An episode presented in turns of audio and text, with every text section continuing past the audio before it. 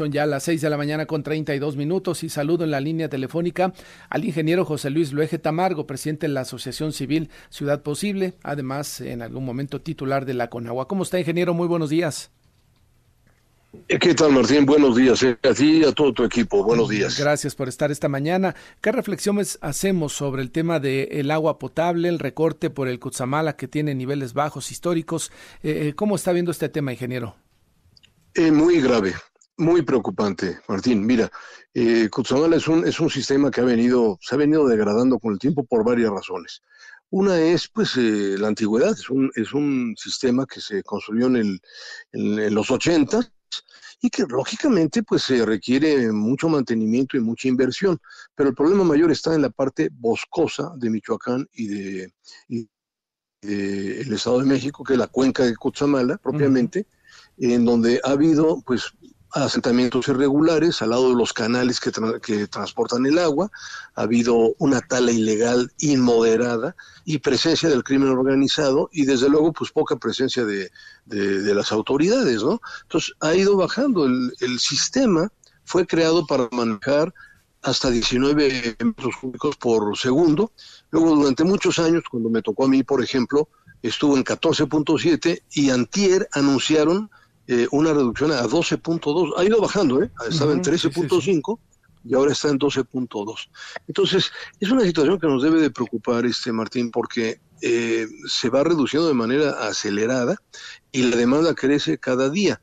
Pero el problema mayor en el que yo estoy insistiendo, eh, pues es mucho peor el tema del acuífero. Es decir, los acuíferos de los cuales estamos extrayendo el 70% del agua, Martín, eh, están en condiciones de sobreexplotación crítica. Entonces, por un lado, perdemos las fuentes externas que son Lerma y Cutzamala, pero la fuente más importante donde estamos extrayendo el 70% también va para abajo. Entonces nos alarmamos cuando bajan las presas de Cutzamala y no hay la misma alarma cuando están bajando los niveles eh, aceleradamente del agua subterránea. Y frente a esa realidad, pues yo insisto en una declaratoria de emergencia, en un cambio radical de la política hídrica, en una verdadera cultura del agua, y, si no vamos a una catástrofe verdaderamente inmanejable, Martín. Claro, muy grave el asunto. Claro, llevamos, según los últimos datos, unos cuatro años con este descenso, como usted dice, importante en el tema de la captación y, lo que tiene el Kutsamala, y a partir de ahí, pues ya una estrategia mucho más amplia y, e importante, aparte de las autoridades, eh, ingeniero, para que cuidemos más el agua, para hacer algo, ¿no? Así es. Eh, mira, frente, o sea, crece, crece la demanda y baja la disponibilidad, eso es una realidad. Y llevamos tres años también, que eso no lo mencioné, de una sequía verdaderamente muy fuerte en la parte de Cutzamala. Digo, ahorita nos ha, nos, ha, llovido aquí en la Ciudad de México, pero el agua que nos cae de lluvia en la cuenca del Valle de México no la aprovechamos, Martín, es una cosa verdaderamente lamentable, ¿no? Sí. Apenas se envió al Congreso de parte del eh, jefe de gobierno una iniciativa para captar el agua de lluvia. Ya se hace en algunos puntos, ya se tienen algunas alcaldías esta estrategia, pero ahora para hacerlo de una manera mucho más amplia. Sí, eh, desde luego que captar agua de lluvia es una, es, una cuestión que tenemos que, manejar de manera pues, muy, profesional. Yo, yo, Martín, todo lo que son captación de agua de lluvia en techos, lo apoyo, hay que hacerlo.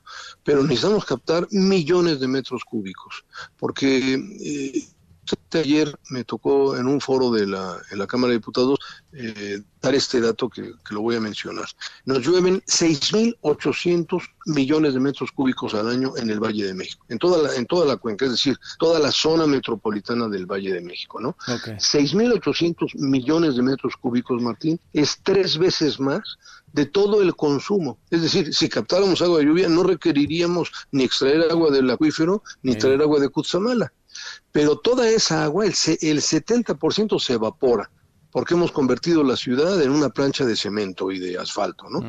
Y el 20% nos inunda. Fíjate que no aprovechamos ni una sola gota. Entonces, yo lo que estoy, lo que estamos insistiendo en mi asociación es recuperar áreas grandes para captar grandes de escurrimientos. Y hay varios puntos en la ciudad que se pueden aprovechar también. O sea, está, está muy bien que tú captes en una cisterna de 10 metros cúbicos lo que tú puedas, no en casa, pero necesitamos captar millones de metros cúbicos. Claro, eso implicaría no permitir más asentamientos en las zonas de bosque de alrededor de la ciudad, ¿no? Y cuidar lo más que se pueda ese tipo de situaciones.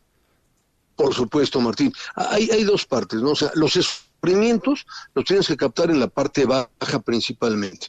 Hay una zona que se llama Jico, está en Tláhuac, que nosotros hemos insistido desde hace tiempo, convertirla en una gran laguna. Fíjate que es una zona, eh, Martín, que se ha ido hundiendo de manera acelerada y entonces ya se formó una laguna casi natural, pero claro, requiere la, compra, son cerca de 4.000 hectáreas que se pueden, se pueden convertir en una laguna que captaría agua de lluvia, de escurrimientos y también podrías tratar agua y descargarla en esa laguna y desde luego la presa, eh, la, presa de la Concepción, la presa de Guadalupe y muchas otras áreas que se pueden recuperar para agua potable. Esa es una parte, ¿no?